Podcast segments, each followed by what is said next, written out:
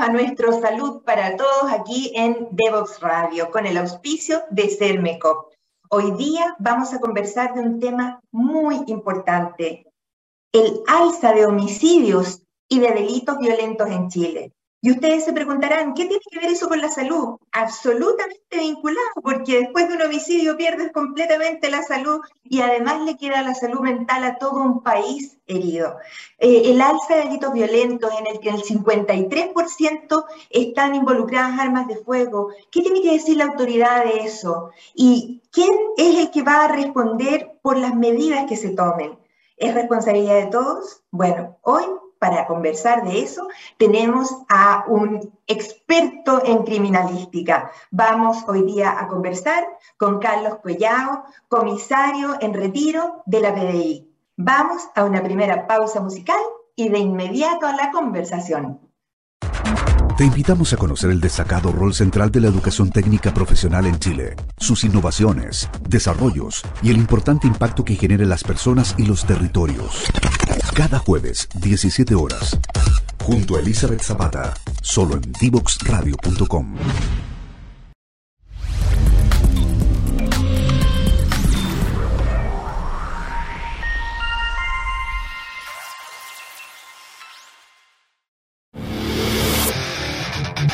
quieres descubrir el valor de las ciencias de la computación en el desarrollo de los niños y jóvenes, no te puedes perder. Día Cero. Día Cero. Todos los jueves a las 18 horas, junto a Belén Bernstein y sus invitados. Día Cero. Y ahora sí, de lleno conversando con el comisario en retiro de la PDI, Carlos Collado, a quien le damos la más cordial bienvenida. ¿Cómo estás, Carlos? Hola, doctora. Muy bien. Gracias por la invitación. Agradecido y, qué gusto estar con usted una vez más, compartir pantalla con usted. bueno, de eso vamos a conversar también, pero primero cuéntale a nuestros auditores por qué un niño en algún minuto piensa en ser PDI, cómo fue que llegaste a esa decisión y luego cómo te hiciste experto en criminalística. Oh, eh, bueno, la verdad que desde muy niño, estoy hablando desde que estaba en la enseñanza básica, en nuestra época teníamos nosotros lo que era la brigada escolar, ¿te acuerdas que andábamos con Mira.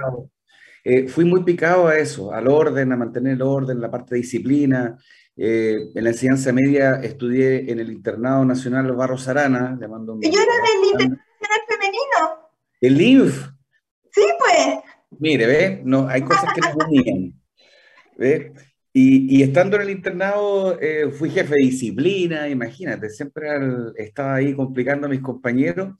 Y ya en segundo medio, yo dije, eh, era esto mi destino, yo dije, oh, me gusta mucho el deporte, era ser profesor de educación física o dedicarme efectivamente a la, a la policía de investigaciones. Y decidí ser policía. Eh, gracias a Dios quedé, a la primera oportunidad que quedé, tuve que pedir una dispensa por la altura. ¿Cómo así? Ya. Fue terrible porque eh, yo mido un metro sesenta y seis y en ese tiempo no te vendían ni siquiera el prospecto si tú no medías un metro setenta. Entonces, no te vendían nada. Entonces tuve que pedir eh, una audiencia con el director de la escuela, porque era su facultad, y a él le llamó tanto la atención que un mocoso chico de enseñanza media pidiera hablar con él. Entonces, yo con, muy decidido a lo que quería hacer. Y yo le dije, por favor, que me dejara postular, que me parecía injusto que me dejaran afuera, algo que yo sentía que era mucho para, muy bueno para mí y para la institución que podía hacer un aporte y, que me dejara postular. Lo único que quería era que me dejaran postular. Y le cayó en gracia a don Francisco Pinto Caroca, que, en paz descanse, se falleció hace un, par de años, y me, autorizó a postular. Y, ahí estoy, pues ahí me hice parte de la policía, saqué una muy buena antigüedad de los 260 personas aproximadamente que éramos en la promoción, saqué la antigüedad 19, eso es por ¿Qué es eso de la antigüedad? Cuéntale a nuestros auditores qué es eso de la antigüedad. Mira, la verdad que eh, la antigüedad es un escalafón que se hace al interior de cada promoción para saber quién va ascendiendo y quién tiene obviamente un mayor mando sobre otro. Y eso ah, a la carrera. ¿eh? Imagina que yo cuando ascendía a subcomisario, que es un grado económico que a nosotros conviene harto porque son varias, varios eh, miles de pesos eh, de diferencia con nuestros compañeros de instructores. Eh, yo estuve casi a dos años de diferencia de mi último compañero de, mi, de promoción que ascendió. Oh. Mis compañeros hoy día son prefectos. Los primeros que ascendieron fueron los primeros 50, ascendieron a prefecto y después fueron ascendiendo de a poquito. Y imagínate, yo habría ascendido prefecto con ellos dentro de la primera cama. Mira qué interesante, pero también te quiero preguntar otras cositas. Te quiero preguntar por las artes marciales y ahora me queda claro que el deporte también era algo que te marcó. Cuéntanos de ese aspecto tuyo. Las artes marciales son mi pasión. Eh, hacer deporte, eso fue algo que fue de muy pequeño, mucho más pequeño todavía que, que, pensar en ser policía. Y me gustó mucho hacer deporte, me gustaba mucho, y yo a los 11 años empecé a entrenar artes marciales. Eh, en, una escuela que se llama Wei Kung Pai, una escuela muy antigua de, artes marciales eh, aquí en Chile. Y de ahí seguí dedicado, entré a la escuela de investigaciones siendo casi un cinturón negro en esa época, me faltaba un puro examen para ser cinturón negro, y di mi examen cuando recién egresé. Y siempre pensé, me voy, algún día eh, me voy a dedicar a esto, se, lo debo a mi profesor de la época, al profesor Sigfrid yeah. fue el que me formó de blanco a negro, porque él te va diciendo de repente, eh, quédate un poquito a hacer clase, Carlos, ayúdame con el calentamiento previo, elonga un poquito con ellos, enséñale algo a ellos y poco a poco te va generando esa, esa capacidad. Y me sirvió muchísimo porque al poco andar en la policía me hice profesor de, eh, de defensa personal policial en la escuela y de hecho fui más tiempo profesor de defensa personal que, que, que detective propiamente tal de línea. Bueno, mira qué interesante, o sea que tu ejercicio fue eh, poner en práctica tus dos pasiones en el fondo, el deporte. ¿Se dice sensei también como, como instructor? Carlos, eh, parece que yo me quedé pegada, no sé, o, o, tú, pero bueno, estamos conversando aquí con Carlos Collao, eh, comisario en retiro de la, de la PDI, y estamos em, vamos a salir de este pequeño impasse. Eh, ahí sí, ahí volvimos. Ahí, ahí volvimos. Ya. La pregunta. Escuché la pregunta. Ya, perfecto. Cuéntanos, cuéntanos. Por el lado chino se dice Sifu. Sifu ah, por eso dice Sifu ahí. Ah, claro. Es que lo uso, lo uso para cuando hacíamos clase durante el periodo de pandemia, lo hacíamos online. Se dice Sifu y eso es maestro o padre marcial, para ser más exacto, y es la persona que guía. Eh, pero es un título bien interesante.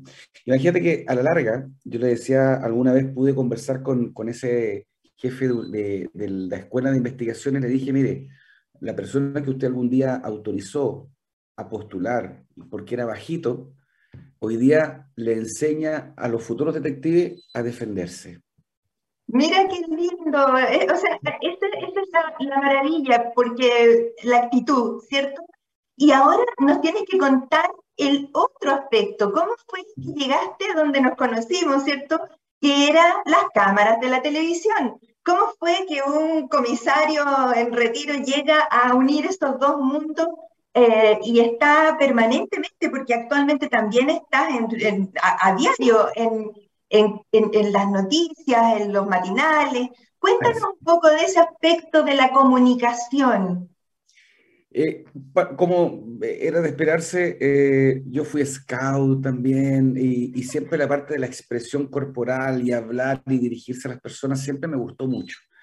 Cuando me fui a retiro eh, en forma voluntaria, absolutamente voluntaria, ya, quería, ya tenía una academia de 10 años funcionando, porque tengo mi propia escuela de artes marciales, yo hago clases hoy día, todos los días, de lunes a sábado, y llegó un momento en la vida donde tuve que decidir si iba a seguir por el lado de la policía, porque ya, ya era jefe de unidad, tenía una unidad a cargo, una unidad chiquitita eh, cerca de Rancagua. Le mando un abrazo también a la gente de Renco que quedé enamorado de ellos, un maravilloso lugar. Pues. Bellísimo, mire. Sí. Y ahí llegó un momento donde tuve que decidir. Y ahí yo dije, ya eh, me voy a dedicar a mi pasión, ese era lo que yo tenía presupuestado y me fui a retiro. Y cuando me fui a retiro, ya llevaba un año eh, egresado, me comunica eh, de Canal 13, justamente del matinal, la periodista, ¿cómo se llama la chica que siempre está en terreno? Marilyn Pérez. Marilyn Pérez, sí. Que, que, es del área policial también. Que es del área policial. Y ella me dice, me dice, mira, ¿sabes qué? Me dieron tu nombre un colega amigo, un colega amigo que también estaba en retiro, que no quiso, no, no, no quiso enfrentarse a las cámaras y le dio un poquito de pudor y me dijo, a este le gusta, así que le, le dio mi teléfono. Dije yo, eh, analicemos un, un, un, homicidio de un taxista que fue en Peñalolén, cómo lo tomaron por la espalda. Oh, yo dije, yo había trabajado en homicidio, eh, yo dije, ningún problema, veamos la dinámica, veamos cuáles son las lesiones que tiene y la posible dinámica de lo que ocurrió en el sitio suceso. Y de ahí para adelante no dejaron de llamar, me empezaron a llamar de varios canales, de TVN, de Chilevisión. A Mega, fui pocas veces a Mega. Y, Pero luego tuviste tu propio canal incluso de, de, YouTube, ¿no? Todavía tenemos en marcha mi canal de YouTube, aunque no he subido eh, información todavía. Hicimos un canal con un amigo que se llama El Comisario, así que los invito a todos a que puedan ver un poquito ahí. Tenemos 9.200 y algo personas suscritas y, empezamos a analizar. Ah, muy bien, gracias, doctora, bien. y empezamos a analizar casos que para nosotros eran muy, eh, algunos bollados, otros muy desconocidos, pero que tenían un denominador en común. Se sentía en el aire de que por las personas no tener muchos recursos económicos, el sistema los había invisibilizado. Y por lo tanto, empezamos a entrevistar a los afectados. O sea, al papá del niño desaparecido, a la mamá de la joven asesinada, y empezamos a trabajar con ellos. Y yo te digo que fueron programas súper eh, dolorosos que a mí se me quebraba la voz, porque yo, tengo, yo soy papá, tengo dos hijos maravillosos y cada vez que tocamos temas de niños, a mí me, se me aprieta la garganta. Sin duda. Claro, Así que eh, estuvimos un buen tiempo trabajando con eso, tuvimos como eh, un poquito más de 30 eh, programas aproximadamente y ahí decidimos darle un pequeño stand-by. Así que esperamos volver al aire. No, maravilloso. Mira, yo de verdad que creo que la salud, la salud es una cosa tan integral como que no solo tienes que preocuparte de la diabetes, de la hipertensión y del tabaquismo, sino que tienes que además entender que tu salud mental, la salud mental de todo un país tiene que estar correcta. Y si hay aumento, alza de los homicidios, de los delitos violentos. Ya decíamos, el 53% de los delitos violentos son con armas de fuego. Eh, eh, eh, ¿Qué significa eso, querido Carlos? Danos primero como una visión general de cómo hemos llegado a aumentar a 200, un 280% los homicidios en Tarapacá. ¿Qué nos pasa como sociedad? Lo que pasa es que estos tipos de situaciones son multicausales. Hoy día, antiguamente, en la mayoría de los delitos se cometían con armas cortantes. Por favor, no digan más armas blancas, por favor. claro que eso como que aminora, aminora la falta. Sí, se llaman armas cortantes, se llaman, las clasificaciones de las armas se clasifican en base a cómo ejecutan la acción. Son armas contundentes, armas cortantes, eh, no, no, armas de fuego, no, no, no, son armas blancas. Armas blancas es un término periodístico, pero eh, básicamente era eh, la posibilidad que tenían las personas de, poner, de poder tener acceso a un arma cortante y no así a un arma de fuego. El último ha cambiado muchísimo. Este último tiempo, post pandemia, previa revuelta nacional, eh, el acceso a las armas de fuego, armas de fuego que son reales y otras que son hechizas, que son armas que son confeccionadas, donde se ha alterado su mecanismo para que puedan producir un disparo, están muy... Claro. Y ahí en adelante empezaron a tener, obviamente, que si sumamos todo lo que se viene con el fenómeno de la migración ilegal, todo lo que viene de las bandas, cómo se fortalecieron, entre comillas, las bandas de, delincuentes habituales, bandas armadas del narcotráfico, del crimen organizado. Hoy día vemos que sacar un arma de fuego a, la luz pública es muy sencillo. Lo acabamos de ver el fin de semana.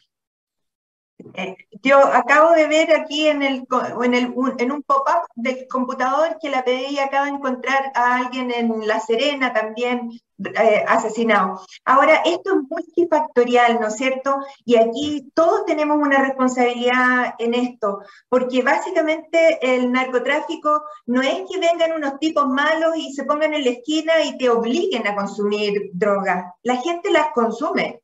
Eh, entonces, eh, todos tenemos eh, responsabilidades y somos parte de, de, esta cadena si invisibilizamos la real importancia que tienen nuestras vidas el que haya realmente personas que no tienen que comer, que están en, en, en, una carpa en la plaza pública, que a uno le parte el alma. El otro día aquí en Rancagua llovía, llovía, llovía, y hay cerca de 17 familias en la Alameda sin, sin otro resguardo en una carpa. Entonces, eh, si no tenemos esa mirada, si, si, si, hacemos unas ciudades tan grandes que las pobres madres están dos horas fuera de la casa, pero además pues, tienen que eh, traquetear una hora hacia el trabajo y otra de vuelta, claro, su hijo pasa solo el día de corrido y alguien le va a ofrecer las zapatillas más bonitas a cambio de ser soldado. Entonces, esas son cosas tremendas son falta de oportunidad, son problemas de familia. Eh, hoy día, eh, últimamente, se ha ido destruyendo lo que significa la familia y la importancia. La familia. Mira, no vamos a hacer proselitismo ni vamos a hablar de política, pero cuando hay una nueva constitución que está, se está generando hoy día, puede usted estar de acuerdo o no, pero el primer artículo de la constitución antigua hablaba de que el núcleo familiar, que la familia es el núcleo fundamental de la sociedad. Hoy día ya la constitución, la constitución que se está planteando no, no lo genera, no habla de eso. Y hoy día vemos a papás que han perdido y mamás también que han perdido un poquito lo que es la carga valórica de apoyar eh, situaciones que, donde se ven envueltos sus hijos que son abiertamente a contra de la civilidad, de la, civilidad, pero ellos lo aprueban de una manera eh, como casi si fueran héroes. Yo recuerdo hace un tiempo atrás unos chicos que se descolgaron al Metro Santiago, unos vagones nuevos, y ellos no encontraron nada mejor que rayarlos todos. Y el papá del, mocoso este, por decirlo así, encontró que era una demostración artística. Bueno, la vida a veces nos pone... dando, mi hijo, Sí, a veces la vida nos pone en, en, esas circunstancias. Eh, Carlos, cuéntanos un poquito de mm, cómo, cómo, le afecta a la población en general el, el crimen. ¿Cómo, cómo, cómo en, un, en, un, lugar como Canadá, por ejemplo, que tiene 10 veces menos armas que en Estados Unidos, su cantidad de homicidios es infinitamente más baja? Eh, ¿por, qué, ¿Por qué se da esta circunstancia que en nuestro país, que hace 30 años atrás teníamos una situación completamente distinta, hoy tenemos una situación mucho más agresiva? Hoy día, eh, ya lo habíamos conversado, que sigo, sigo pensando que es un problema multicausal, es un problema de educación, es un problema de tener la posibilidad de poder generar y, y criar a nuestros hijos en base a valores y principios que son importantes. Yo no soy más importante que el resto. Yo vivo en una sociedad donde tengo que respetar a la persona que tengo al frente. Eh, nosotros somos de una época donde no podías contradecir a un profesor. No podías... ¿O a tu papá? Eh, no, no, olvídalo, olvídalo. Éramos de la época, y, más atrás todavía eran de la época donde los papás le pegaban una mirada a los, a los críos y los críos se iban para la casa, se iban para acostar, punto. Somos de la época cuando nos decían, en la casa conversamos no quería llegar a la casa. Entonces, no quiero llegar a ese extremo de, sociedad, pero obviamente que cuando tú no tienes límites y, generas a los niños sin límites, eh, en donde tenemos, que, eh, tenemos este tipo de problemas. Hoy día empezamos con drogas que hoy día todo el mundo le dice recreativas.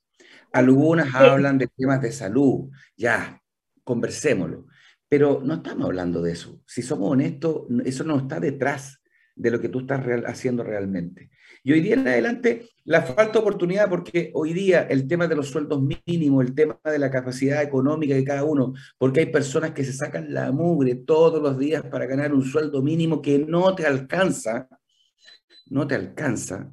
Acabo de ir al supermercado con mi mamá, a un supermercado grande, y mi mamá que vive sola, no compró nada y se gastó un poco 200 lucas. Entonces tú, tú ves, no llevó nada. Oh. Entonces, ¿cómo le pides tú a la gente que pueda vivir en esas circunstancias? Entonces, es un tema súper, súper complejo, pero siempre para mí el resorte es la familia. Y, yo, y yo vengo de una familia monoparental, ¿ah? o sea, yo, mi mamá... Sí, se entiende, la familia como afecto, como núcleo, como lugar ético, donde, donde aprendes de alguna manera lo que es realmente la lealtad, el afecto, el respeto, ¿cierto?, eh, por los demás. Yo creo que si uno eh, en su vida enfocara las cosas como si fueran para su familia, trabajaría mejor, trataría mejor a, su, a, sus compatriotas, eh, trataría mejor a, a, las personas en su trabajo, porque claro, si yo estoy aquí en una clínica, por ejemplo, yo voy a querer que aquí se atienda a mi familia, por lo tanto quiero que todos los medicamentos estén al día, quiero que nadie cometa un error, quiero que las cosas anden bien. Eh, bueno, hemos, esa es la idea. se nos ha pasado volando esta primera parte de nuestro programa. Vamos a ir eh, de inmediato a una segunda pausa musical y de inmediato seguimos conversando con el comisario en retiro de la PDI, Carlos Collao, para que nos cuente de sus experiencias. Vamos de inmediato. Divoxradio.com Codiseñando el futuro.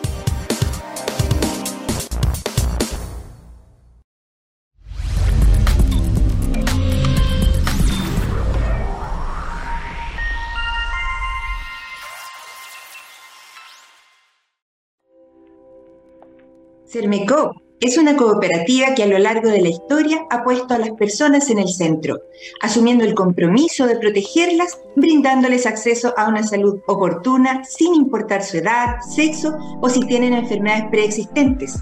Nadie debe ser excluido.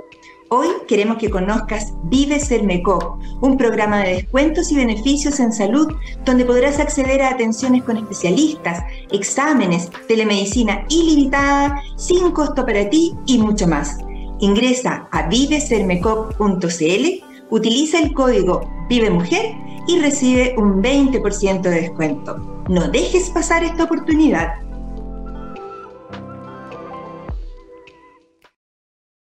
Y aquí entonces vamos a seguir conversando con nuestro SIFU, Carlos Collao.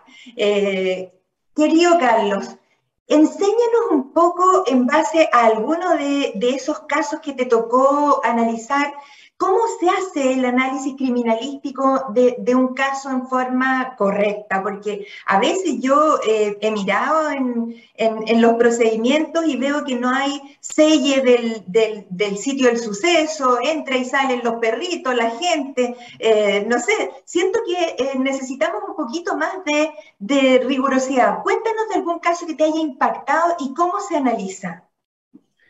Bueno, la verdad que en el, programa que nosotros hicimos como el comisario no abordábamos tanto desde el punto de vista policial, sino que lo abordamos más desde el punto de vista humano. Yo me dedicaba a entrevistar a los afectados.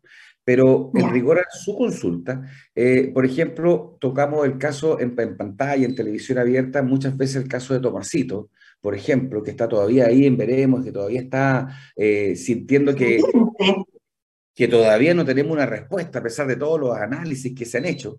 Y tú vas analizando el caso conforme a la información que está disponible en prensa, que está disponible en redes sociales. Eh, pasó con el tema de Fernanda Maciel también, que también tuvimos ahí quizás algún entredicho con algún diputado que llegó alguna vez al canal, eh, cuando no se sabían muchas cosas.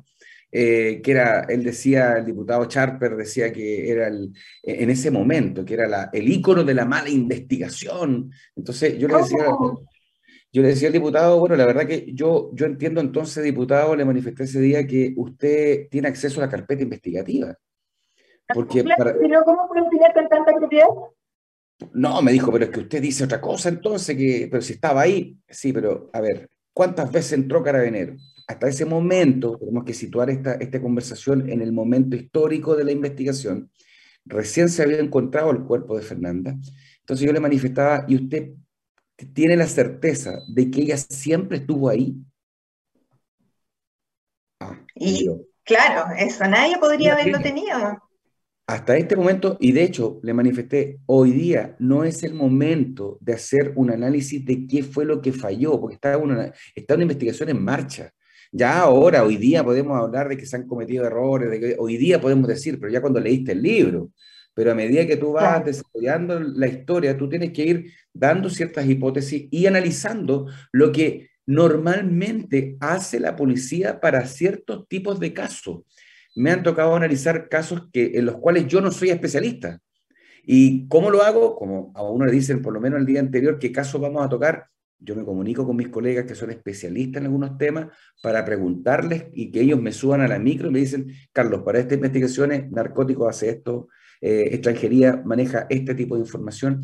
Y ahí uno va aportando desde el punto de vista policial lo que normalmente hace la policía para estos casos, cómo se lleva la investigación, que era algo que hasta ese momento, doctora, nadie comentaba en televisión.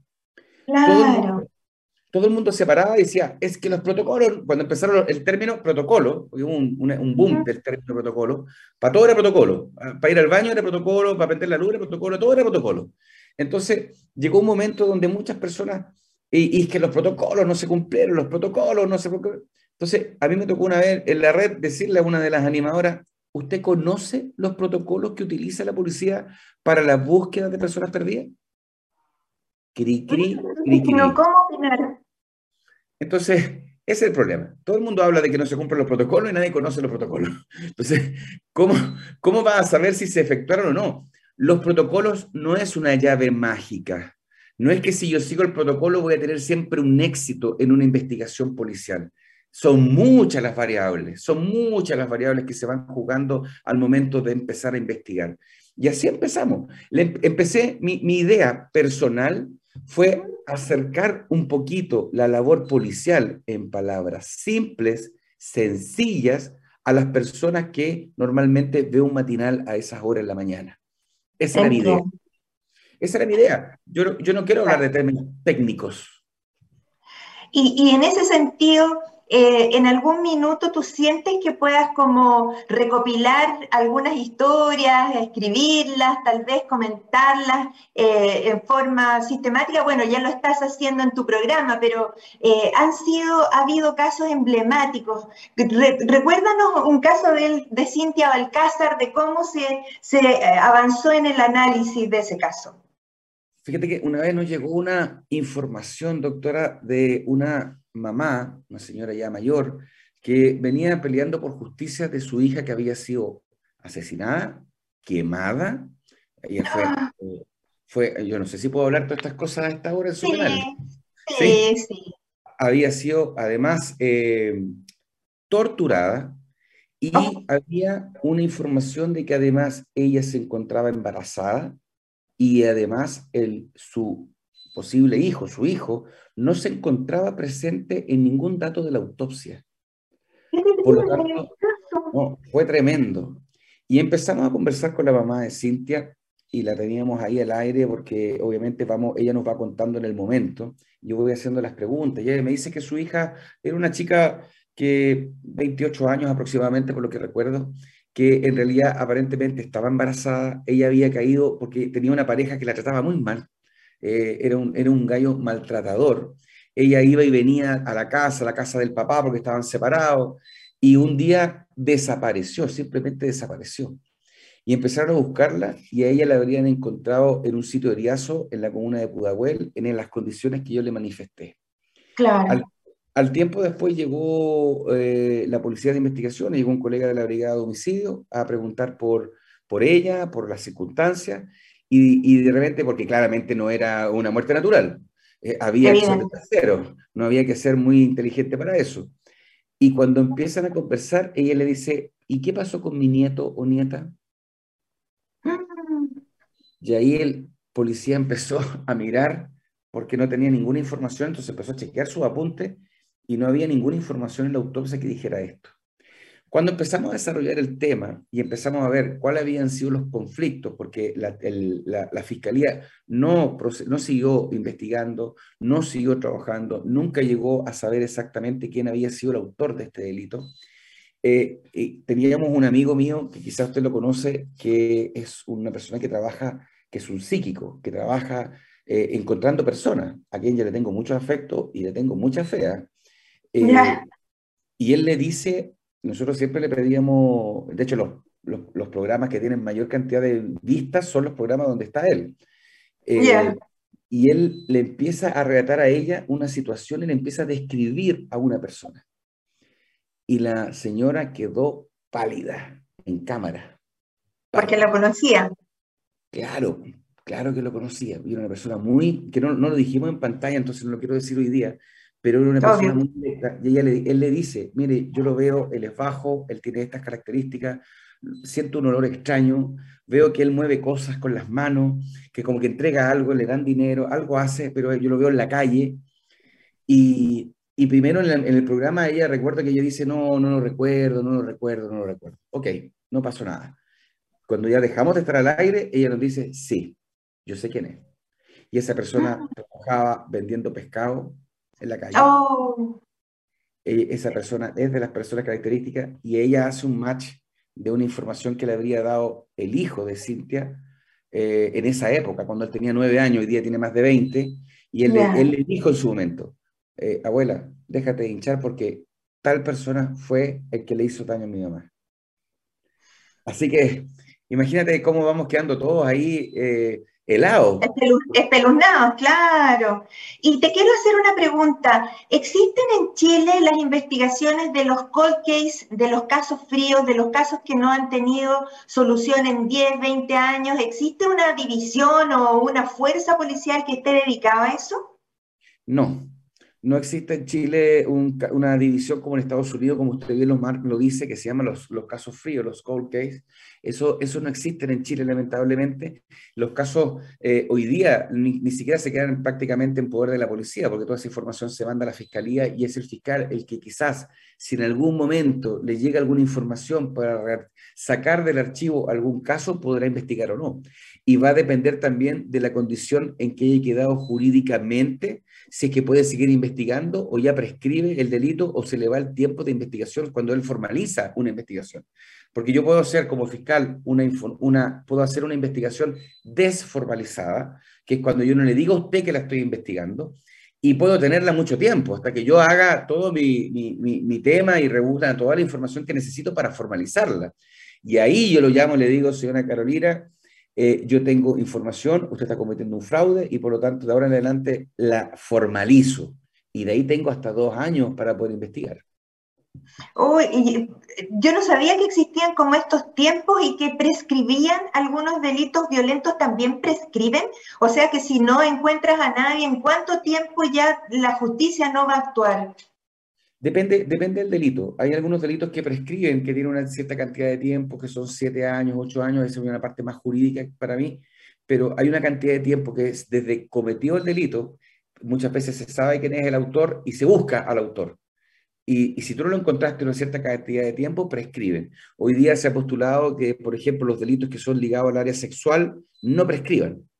Ah, pero con menores, con menores o con personas de cualquier edad con menores de edad por lo menos. No, no, tengo claro si las personas adultas hoy, en día eh, también ocurre ese mismo, ese mismo eh, principio, pero por eso pasa, por ejemplo, en Estados Unidos, donde llega una señora muy mayor y se acuerda que en su época, perdón el caso, pero Bill Cosby le habría tocado el trasero hace 50 años atrás. Entonces, y, y se investigan y se van detenidos, ¿eh? no es tan simple. Bueno, es que antes se normalizaba esa conducta, era como que eh, e-, era una incidencia, pero ahora claramente el respeto por los derechos de las, del ser humano, de no ser humillado, de no, de no, de no tener contacto violento o, o siquiera un roce con otra persona, es un derecho absoluto. Y bueno, es lo mismo que como se enseñaban los padres a los hijos a, punte con cacho, eh, eso también ahora la sociedad tiene una mirada completamente distinta y yo creo que el respeto parte evidentemente por la casa, por lo que los niños ven en sus casas. Y no solamente en la casa, eh, nosotros como profesores de artes marciales nos pasa lo mismo. Nosotros tenemos un contacto físico con nuestros alumnos y por lo tanto hoy día tenemos que tener mucho, un nivel de precaución muy elevado. Antiguamente si estábamos elongando con un alumno o alumna, menor, peor si es menor de edad, y ella se encontraba, por ejemplo, eh, sentada con sus extremidades separadas y bajando el cuerpo, tú antiguamente, y, uno mismo como alumno, te tomaban de las caderas y te, y te bajaban para poder obtener un mayor grado de amplitud. Hoy día tú ya no lo puedes tocar con las manos Tú ya tienes que usar, no, no, no. Yo, nosotros en mi escuela tomamos un equipo que se llama un guante pao, que es un guante que se toma, que tú le metes una manito aquí y le, tienes una, una, asa y te queda todo un tema que se usa para golpear con los codos, para golpear con las manos y con la patada. Y tú con eso pones en la cadera del alumno o alumna y tú tomas ese equipo y con ese equipo tú presionas. Impresionante. E, es, eso, fíjate que una de las cosas que me llamó la atención aquí también en, en, el, área médica es que un, un, papá reclamó porque a su hijo eh, un, una doctora le había abierto la boca y le miró la garganta con un baja lengua. Entonces yo pensé, escucha, eso, ¿cómo, ¿cómo se hace para que un niño te, lactante te abra la boca voluntariamente sin que lo toque? Eh, hay que hacer una, eh, hay que hacer las cosas con una delicadeza que no solo sean correctas, sino que parezcan correctas, se vean correctas, se perciben. Eh, hay que ponerse en la piel del otro, en el fondo. Eh, claro. Bueno, claro, mira, increíble estas cosas, no, no, no, se me había ocurrido esto del, del, del, guantelete este que, que, hay que ponerse, porque en el fondo lo que se evita es el contacto físico, eh, entiendo. Bueno, fíjate que ahora que pensé en piel, pensé al tiro en, en, la piel de la mujer, los femicidios. Alcancemos a conversar un poquito de este, de este crimen violento que es, una, es un agregado de culpa el que tú tengas un vínculo eh, fundamentalmente emocional o familiar con la persona que es tu mujer asesinada. Eh, cuéntanos de por qué crees tú que esto eh, ha ido en aumento desgraciadamente en los últimos años. Yo pienso, yo pienso que hay un tema psicológico detrás que, que, tiene que ver tanto por el lado de la víctima y por el lado del victimario. Hoy día eh, no las relaciones entre parejas, ya sea de índole incluso homosexual, ya no son como antes porque ya la gente no permite ciertos tipos de abusos que antiguamente se cometían en la sociedad.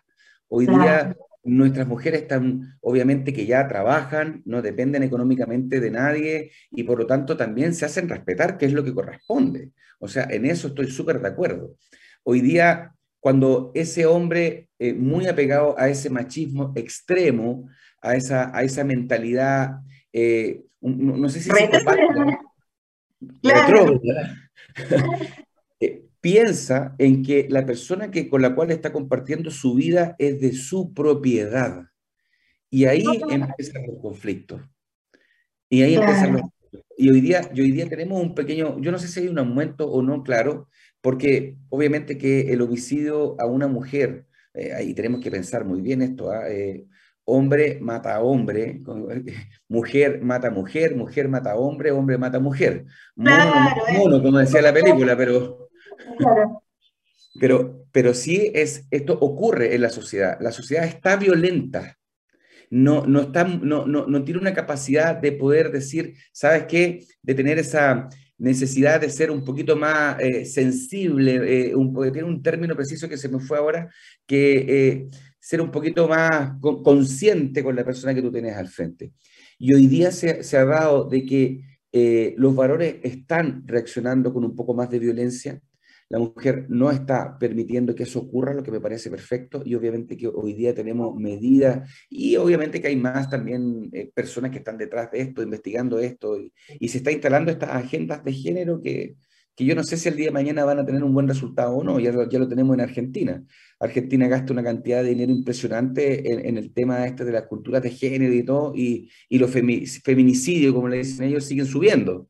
O sea, parece que eh, eh, esto, una, este es un tema que es un poquito más grande que, que simplemente instalar eh, eh, operadores políticos en este tema de género en ciertas partes de la sociedad.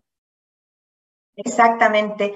Eh, nos quedan dos minutitos de, programa. Querido Carlos, te, te, quiero agradecer, pero antes me queda una última pregunta.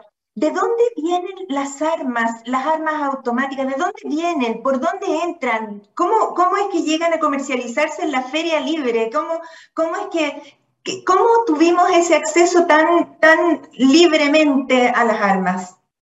Las armas que están siendo hoy día utilizadas por el narcotráfico, por el crimen organizado, todas son importadas desde el extranjero. Hace dos semanas atrás se detuvo un segundo container lleno de armamento automático y semiautomático, armas largas incluso, que venía entrando por tierra desde eh, Argentina a Chile por vía eh, Mendoza. Pero así, en un camión. En un container. Oh. Fue detenido en Argentina y el destino final era Chile. Era Chile. Así es. Hace años atrás, en la aduana en el norte de Chile se encontró también un par de containers, recuerdo que fueron tres, llenos también de armamento que venían hacia Chile. Entonces, son las medidas. ¿Cuál es un grave problema que tenemos, por ejemplo, en los, en los, en los puertos? Que las empresas que mueven los containers son eh, privadas. ¿Qué significa esto? Que no hay mucha presencia del Estado, no sé si será una garantía o no que el Estado esté metido ahí, hay que ser honesto también, pero las personas que están trabajando ahí son extranjeras, son chilenas, son de todos lados. Eh, ¿A qué voy yo? No pensemos mal, pero por ejemplo, si viene un cargamento de droga desde, eh, digamos, Colombia, que es un país que sabemos que todo el mundo exporta droga a todo el mundo, y tenemos otros colombianos que están trabajando ahí, ¿quién nos garantiza a nosotros que ellos no estén en comunicación y que este señor, que es este agente aduanero, que trabaja en ese agente aduanero, pueda mover los containers del lugar y poder eh, facilitar que esa droga o ese armamento salga del puerto?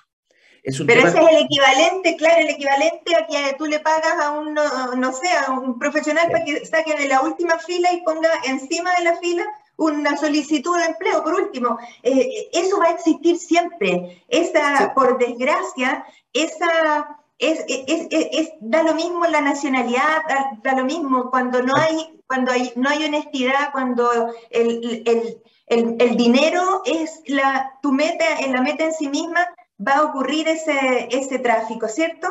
Querido Carlos. En dos segundos, solamente para terminar justamente la idea, para que no quede que, que, era un tema solamente de nacionalidad. Yo iba, iba, a terminar el ejemplo con lo que acaba de ocurrir con el IDIC, con el tema del el robo de las armas de 80 y dos armas de fuego. Claro. ¿Te acuerdas? Bueno, eso era chileno.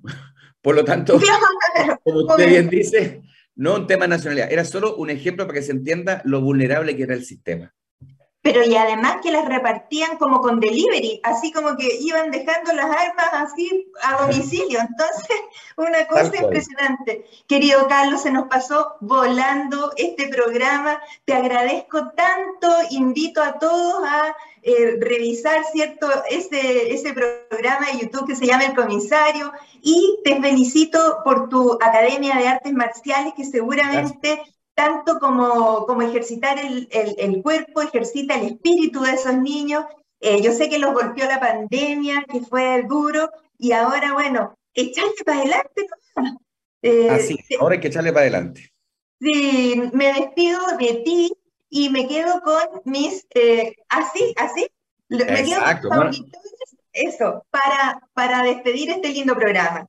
Nos vemos en una próxima oportunidad, querido Carlos.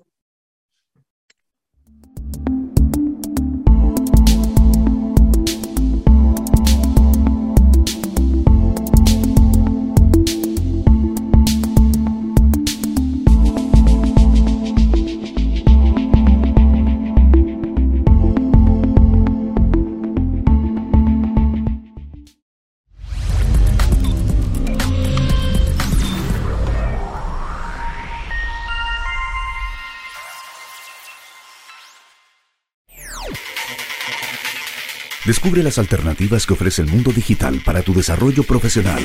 Marketing digital, análisis de datos, ciberseguridad, cloud computing y mucho más. Todos los miércoles a las 17 horas junto a Catalina Becio y sus invitados. Solo por divoxradio.com.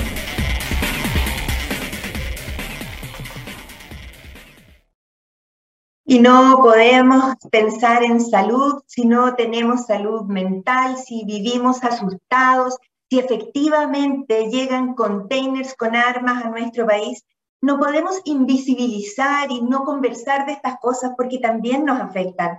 Nos afectan en lo cotidiano, afectan a nuestros niños vulnerables, pero también afectan a toda la población. Así es que hoy día hemos tenido una conversación sobre delitos, crímenes, homicidios, pero es una realidad que tenemos que enfrentar. 889 asesinatos en el año 2020, que fue el año de mayor incidencia de esto, nos tiene que hacer pensar, tenemos que ser capaces de generar espacios en donde la familia sea el núcleo de protección de nuestros niños.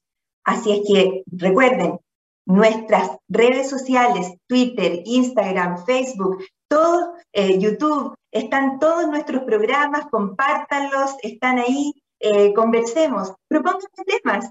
Aquí los estaré esperando. Nos vemos en el próximo programa.